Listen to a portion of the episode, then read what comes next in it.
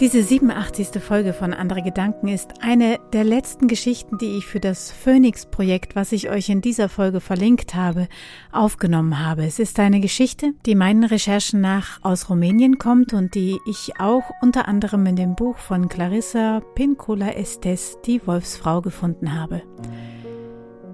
Viel Freude beim Hören.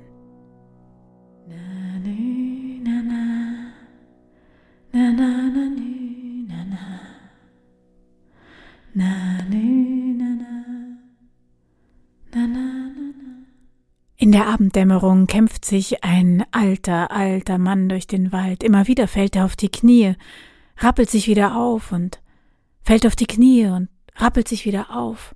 In der Hand hat er eine Laterne, eine Laterne, in der eine Kerze ist, die schon ganz, ganz hinuntergebrannt ist, nur noch der allerletzte Stumpen ist übrig und auch die Flamme flackert.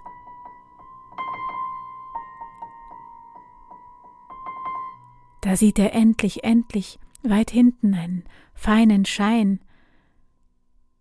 Er kommt aus einem Haus und er weiß, dass er dort ankommen wird.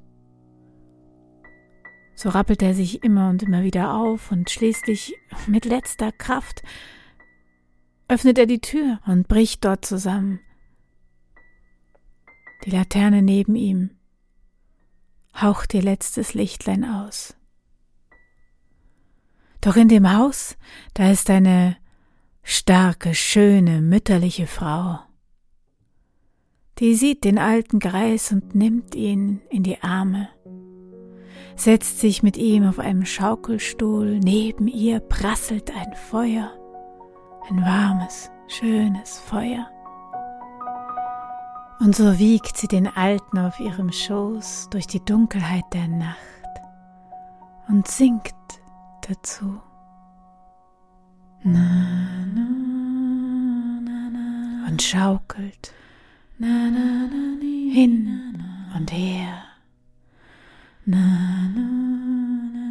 Und hin und her. Und während sie so singt, wird der Alte in ihrem Arm, der schlafende Alte, immer jünger. Na,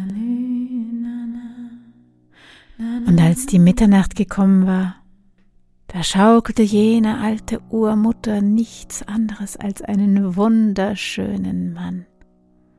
Ein junger Mann mit kräftigen Armen. Ne, ne, ne.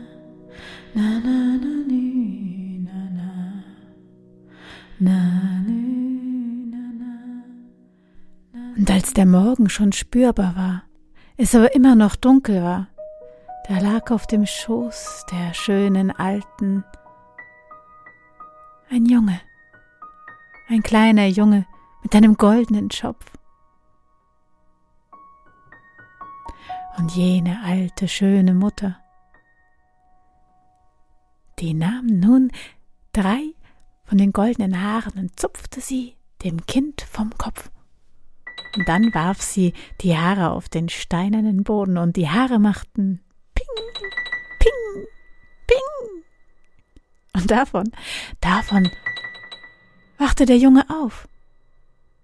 Der rieb sich die Augen, kletterte vom Schoß der Alten, krabbelte zur Tür, stellte sich auf seine stämmigen Beine, schaute noch einmal zurück und dann, dann ging er hinaus und verschwand. Manche sagen, er wurde zur Morgensonne, die da aufging.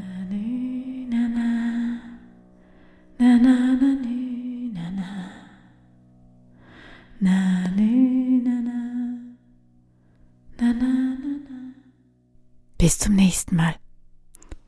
Eure Momo.